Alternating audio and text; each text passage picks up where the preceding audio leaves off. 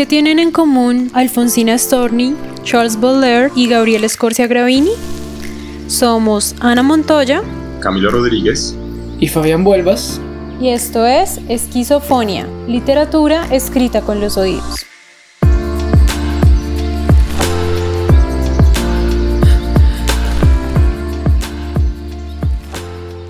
En este primer episodio vamos a hablar de la soledad. ¿Qué es la soledad? ¿Cómo se evidencia en la vida y en la literatura? ¿Es acaso el motor de la escritura o una maldición? ¿Qué piensan ustedes? En el primer episodio de este podcast me acompaña Fabián Vuelvas, escritor, psicólogo, profesor y fan número uno de Diomedes. Hola Fabián, ¿cómo estás? Hola Ana, del Saiyajin también. Y Camilo Rodríguez, escritor, traductor, profesor y superhéroe por las noches. Camilo, ¿cómo vamos? Muy bien, Ana, contento. Saludos a todos los que nos oyen. Y su servidora, Ana Montoya, abogada, escritora y malabarista en la vida. El tema que nos convoca hoy, en nuestro primer episodio Esquizofonia, es un tema que ha abarcado creo que todas las áreas del pensamiento de las ciencias humanas, de las ciencias sociales, la literatura, la poesía, la filosofía. Y lo que queremos plantearnos hoy es justamente qué es eso. Si es posible realmente estar solo, si se puede estar solo. Hay gente que diría que indudablemente sí y otros dirían que no con la misma vehemencia. Así que queremos saber cómo vemos la cosa. La palabra soledad viene del latín solitas y significa cualidad de estar sin nadie más.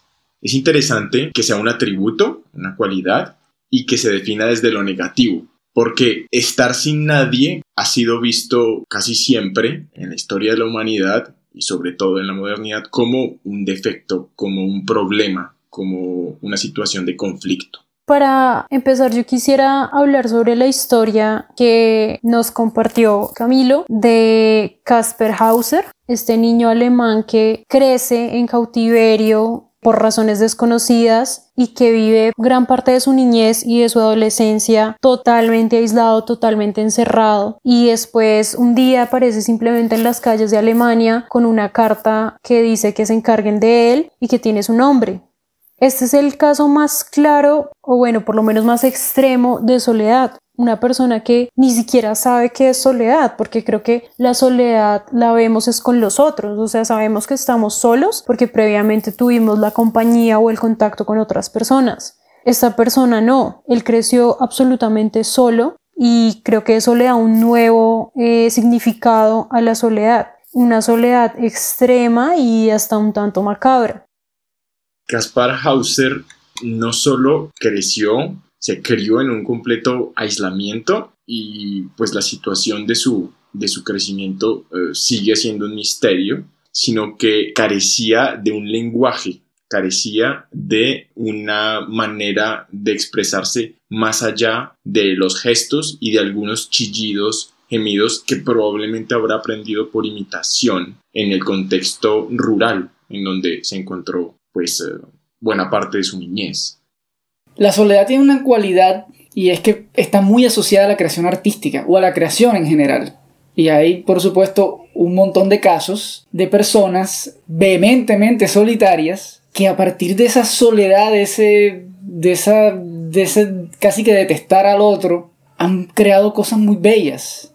Entonces ahí la soledad también entra como un atributo asociado entonces a la, a la creación artística. Porque podría decirse que no es posible crear si no estás solo, es decir, cuando estás solo y te enfrentas al papel y a tus pensamientos, necesariamente tienes que escribir algo, pues por lo menos si tienes esa sensibilidad como artista, te vas a enfrentar con nuevos mundos y nuevas ideas que solamente surgen si estamos solos. Sin embargo, yo creería que es también un arma de doble filo porque a veces el estar solos puede incubar ciertas enfermedades, tanto físicas como emocionales, como lo es, digamos, la depresión. Entonces, aquí vemos que un caso muy diciente es el de Alfonsina Storni. Ella pasó gran parte de su vida sola y no porque estuviera sola a lo Casper Hauser, sino porque a pesar de que estaba acompañada por amigos, familiares o su hijo, ella se sentía sola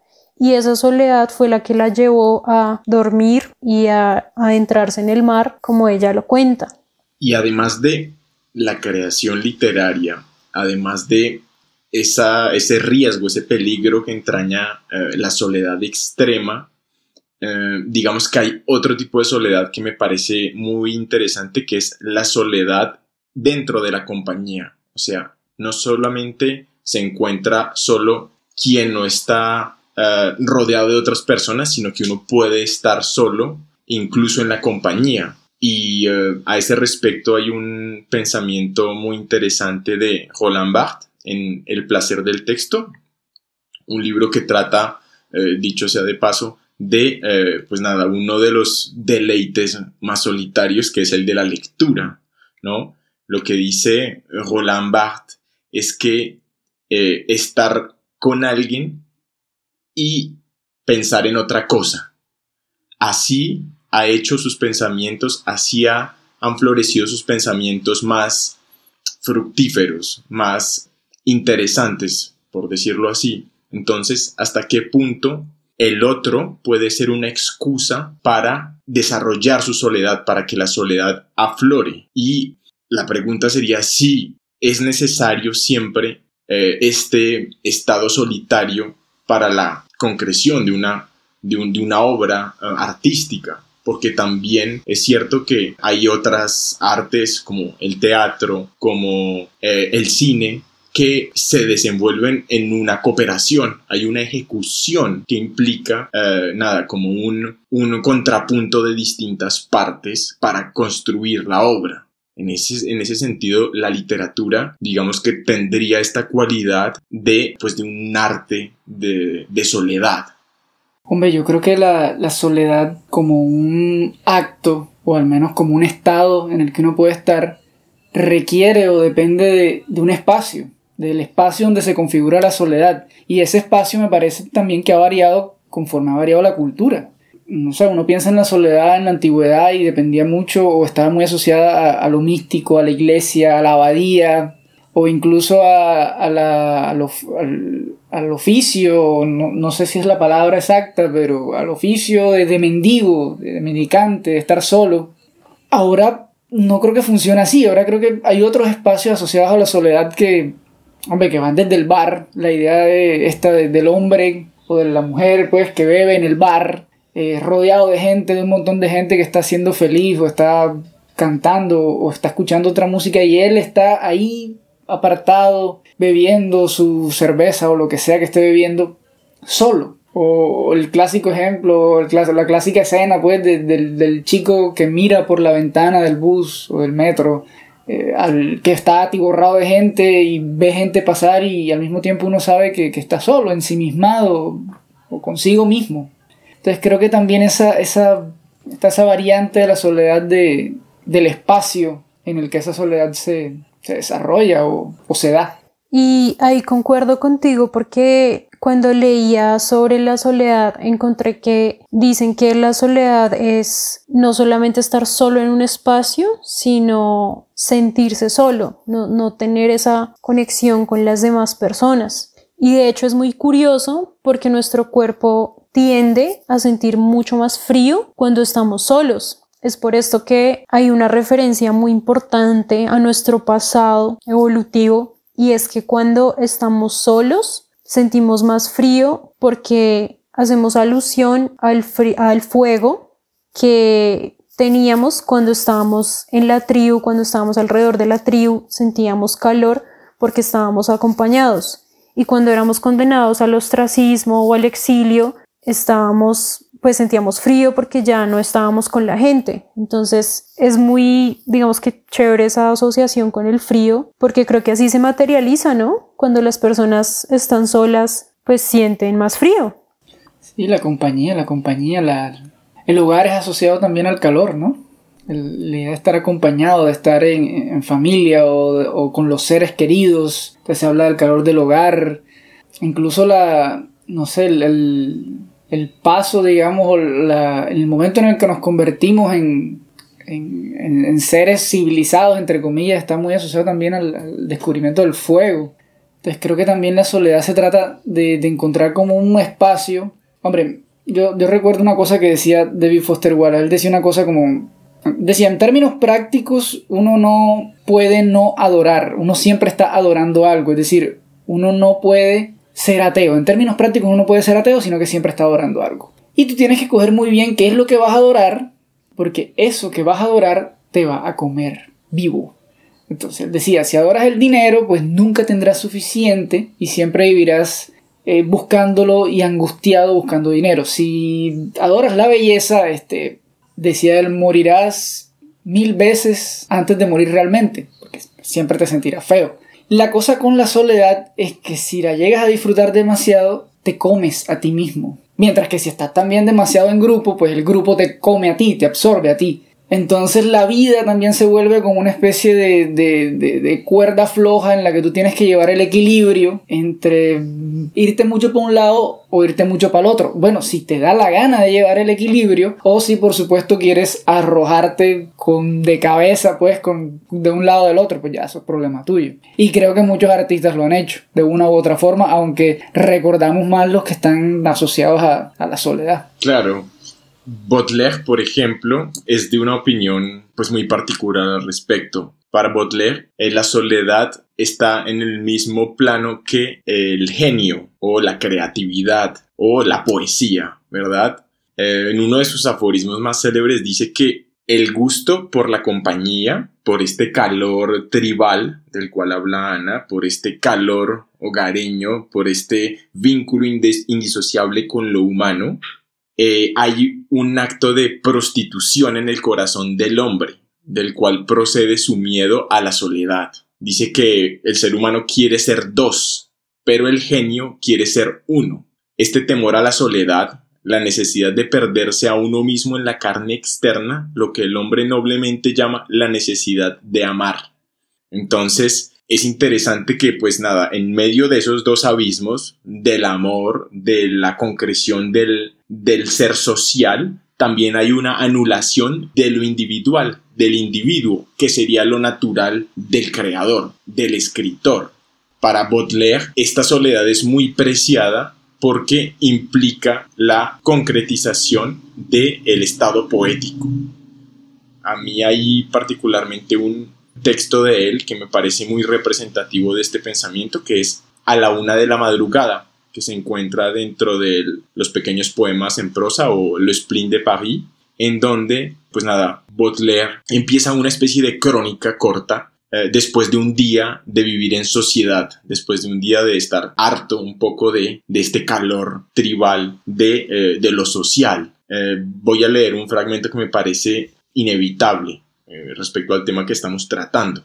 Dice así, al fin solo, no se oye más que el rodar de los coches detenidos y derrengados. Durante algunas horas poseeremos el silencio, sino el reposo. Al fin la tiranía de la faz humana ha desaparecido y no sufriré más que por mí mismo. Al fin me será permitido sumergirme en un baño de tinieblas. Demos primero una vuelta doble a la cerradura. Me parece que la segunda aumentará mi soledad y fortificará las barricadas que me separan actualmente del mundo.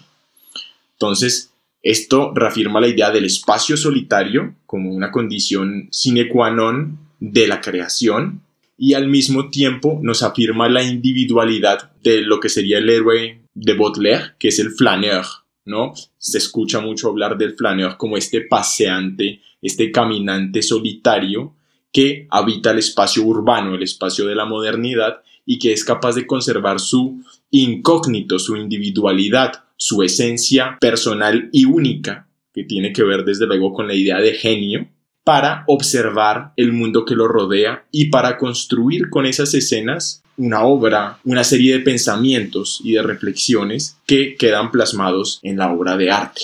Ese caso de, de Butler es muy interesante porque él ve la soledad como algo libre, o sea, él no ve la soledad como algo que le ha sido impuesto, sino más bien como un sinónimo de la libertad.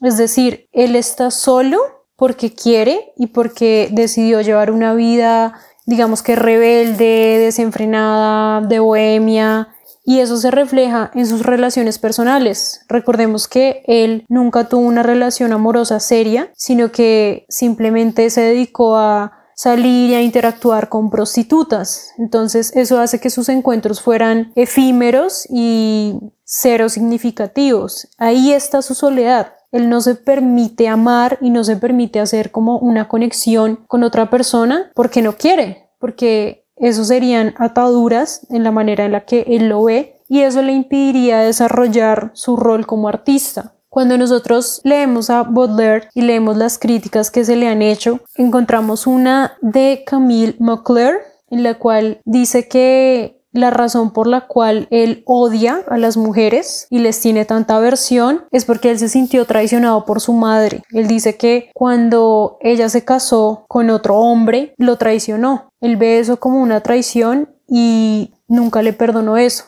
Entonces por eso es que refleja eso, esa aversión en esas otras mujeres. Entonces, pues recapitulando lo que tú dices, es como una soledad impuesta, es una soledad asociada, digamos que al miedo de crear relaciones fuertes. A diferencia de Alfonsina y de Gabriela Scorsia Gravini, que ya lo vamos a ver más adelante, que es una soledad pues diferente, porque es una soledad que les tocó vivir por las condiciones de rechazo que tuvieron. Claro, concuerdo muchísimo en lo que dice respecto a la libertad. Sí, para Baudelaire, la soledad era sinónimo de libertad y la libertad es una condición indispensable de la creación. Sin embargo, respecto a estas lecturas de la vida íntima de Baudelaire y de su relación mm, de amor y odio con su madre, a raíz del, matrimonio que tuvo con el general Opic, eh, bueno, que era coronel cuando se casaron, digamos que Baudelaire también pone en cuestión la noción misma de amor y los vínculos sociales establecidos, ¿no? Eh, que han atravesado pues a lo largo de la historia y que han creado cierta normalidad. Claro, un tipo solitario pone en cuestión, pone en duda, entra en conflicto con los vínculos que han, que han sido privilegiados por instituciones como el matrimonio, por instituciones sociales eh, normadas y vistas como eh, lo, lo que hay que hacer un poco, ¿no? O sea, digamos que además por su signo un poco de anarquía y de, pues nada, ir contra la corriente de autenticidad en, virtud de esta, de esta individuación un poco exacerbada, Baudelaire, claro que va a tratar de, de, de poner el, dedo sobre la llaga del matrimonio y del vínculo eh, tildado como normal o como serio, hasta qué punto el matrimonio y las relaciones duraderas tienen una seriedad eh, más allá del, de los compromisos eh, sociales y de los compromisos mm, religiosos que han dominado y que dominan las estructuras de, pues de, de la humanidad.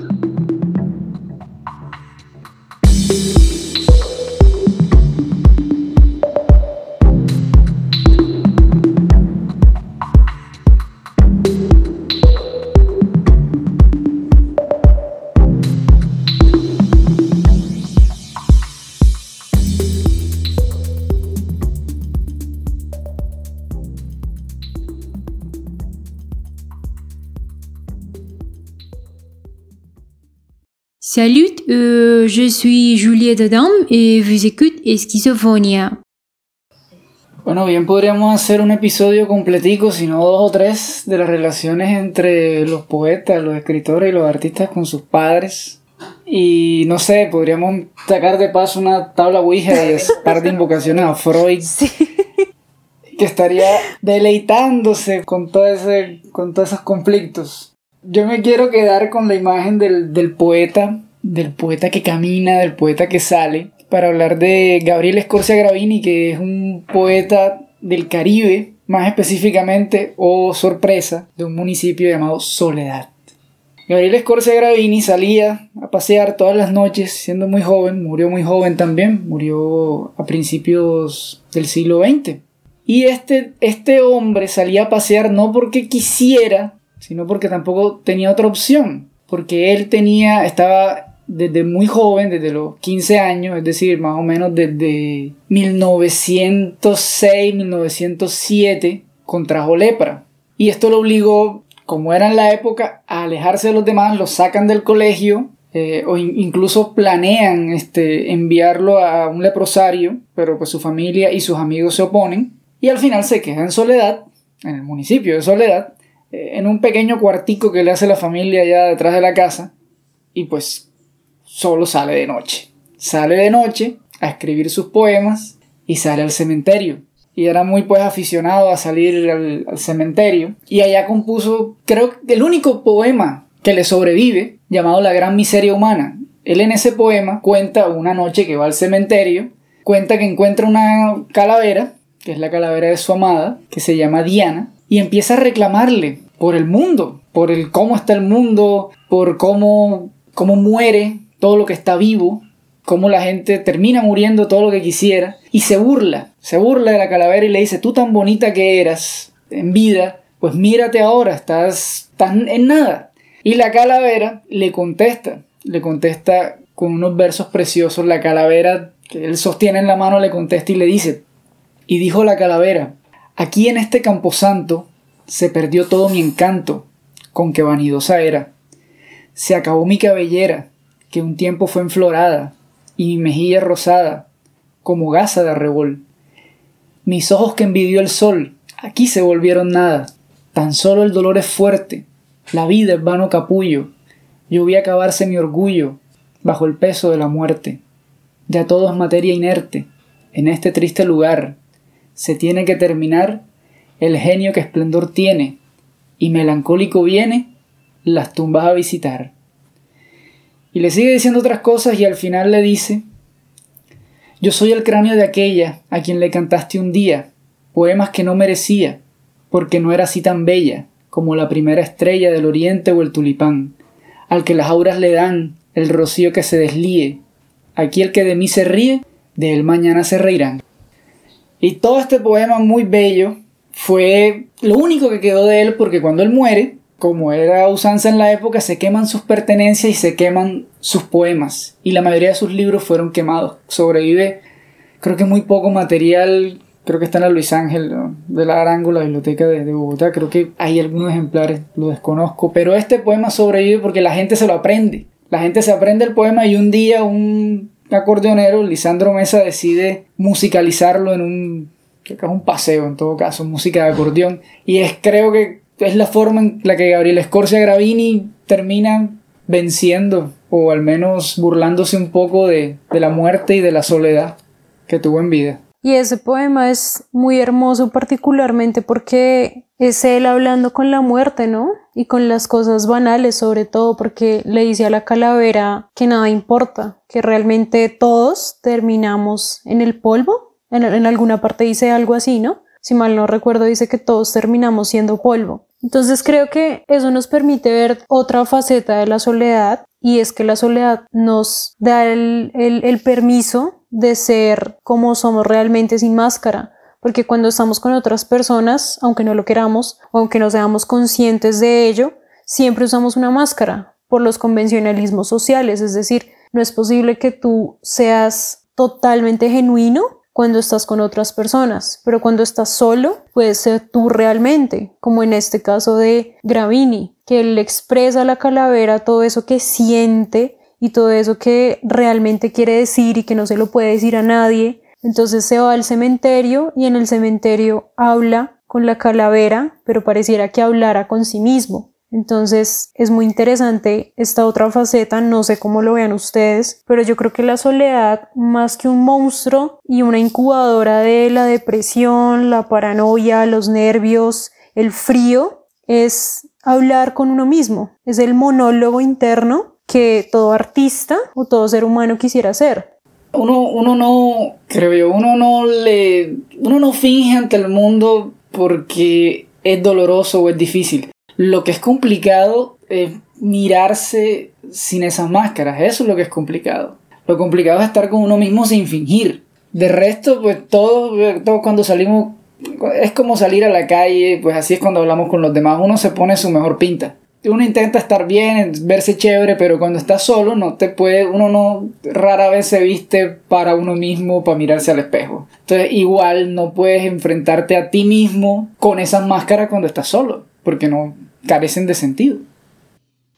Sí, ya decía Nicolás Gómez Dávila que la soledad es el único árbitro insobornable, que pues, es el único espacio, el espacio de la soledad en donde no sé, es difícil usar esas máscaras que dan el origen a la palabra persona y que nos construyen, ¿no? Frente a la sociedad, porque es verdad que muchas veces es la compañía del otro la que nos permite ser, la que nos permite definirnos y como decía Roland Barthes, a veces es necesario la mirada del otro para construir, para poder pensar, para poder hacer. Asimismo, me acuerdo ahora de, pues, de esta teoría de la mirada, de esta genealogía de la mirada que, que desarrolla Milán Kundera, en donde habla de cuatro tipos de miradas bajo las cuales eh, deseamos vivir los seres humanos. Según Kundera, nosotros navegamos entre cuatro situaciones.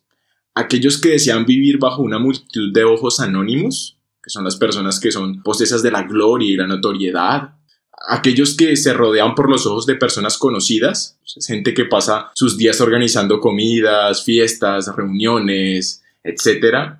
Hay otros que se definen por la mirada de alguien que los ama, ¿no? Ese es como el, el, amor reconfortante del narcisismo a través del otro. Y por último, según Kundera, están las personas que viven determinadas por la mirada de un ser ausente, de alguien que no está. Puede ser la madre que murió, el jefe cuya sombra lo sigue acechando, etc.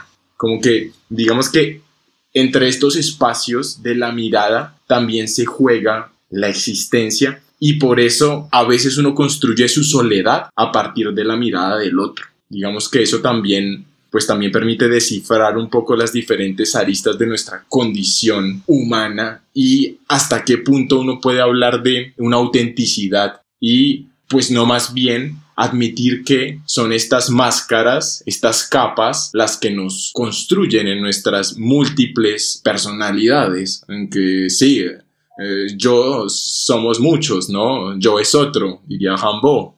Claro, y la pregunta es si hubiésemos sido criados o si hubiésemos nacido en un entorno como el que nació Casper Hauser, ¿sabríamos qué es la soledad? Es decir, él entendió la soledad, él sabía lo que era estar solo, él sabía lo que era la soledad, porque pues, recordemos que, que, en la historia de él, él muere de una manera también muy extraña, no se sabe quién lo mandó matar, no se sabe por qué, no se sabe nada, y como no se logra establecer una conexión con él, como él no logra hablar ni entender el lenguaje, pues no logra explicar su origen ni nada de lo que le pasó. Entonces por eso es que muchos psicólogos y abogados y bueno, cantidad de personas intentaban estudiarlo a él no solamente para saber si podía entender el entorno y los convencionalismos que nunca había tenido, sino también para saber si él entendía lo que era la sociedad, o sea, si él entendía lo que era el contacto con el otro y la soledad. Es decir, la soledad son los otros. Si no tuviéramos a los otros, no sabríamos qué es estar solos, ¿no? Entonces, vale la pena preguntarse si fuésemos un Casper Hauser, ¿entenderíamos la soledad?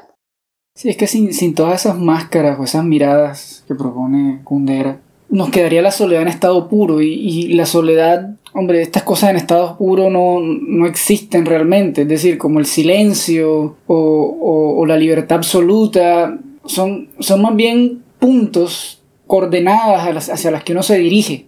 No creo nunca que uno pueda estar absolutamente solo no creo que sea posible, no, incluso para la supervivencia. No se trata solo de que te guste o no, es que no se puede sobrevivir. Necesitamos de la compañía del otro, de su auxilio.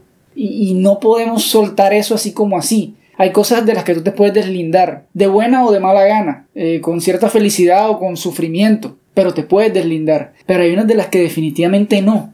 Entonces creo que ahí, creo que ahí siempre hay que ver la soledad como, como eso, como, como, siempre algo que está en el horizonte y, no algo, en lo, no ese horizonte en el que puedes estar tú. Siempre hay algo que lo separa, cerca o lejos, ya eso lo decide el solitario. Sí, desde luego, pues se me antoja ahora que sí la soledad es una especie de utopía, es una de las grandes ideas también de, de, la humanidad, como la libertad, como Dios, como, ¿sabes? Estos ideales inalcanzables, también que vienen del hecho de que lo puro, la pureza absoluta, pues es, inefable, es indecible respecto a Caspar Hauser, el gran conflicto es que la noción de lenguaje pues no existía tal y como la conocemos nosotros, entonces es difícil saber eh, si él sabía si para él la soledad existía porque la palabra no había sido integrada a su noción de, de la vida, ¿verdad?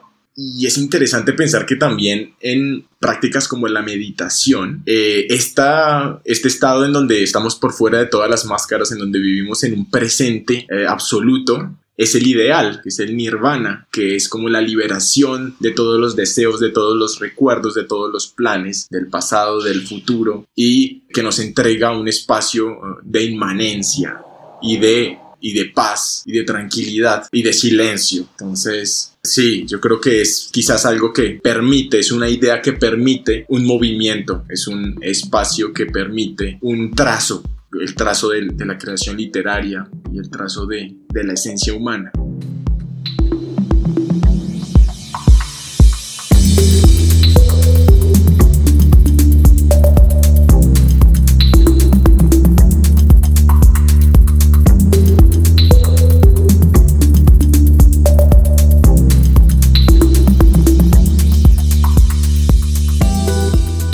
Todas estas reflexiones y apreciaciones definitivamente nos llevan a decir que no podemos ver la soledad desde una sola mirada ni desde una sola perspectiva, porque definitivamente hay muchos matices y muchos grises en el abordar la soledad. Puede verse como un motor para la escritura, puede verse como un monstruo que nos carcome o puede verse como una manera de estar sin máscaras y de estar frente a nosotros mismos, un monólogo digamos que muy interesante. Soy Ana Montoya. Camilo Rodríguez. Fabián Vuelvas. Y esto fue Esquizofonia, literatura escrita con los oídos. Recuerden que ya estamos en Anchor y que nos pueden escuchar en las plataformas más comunes. Hasta la próxima.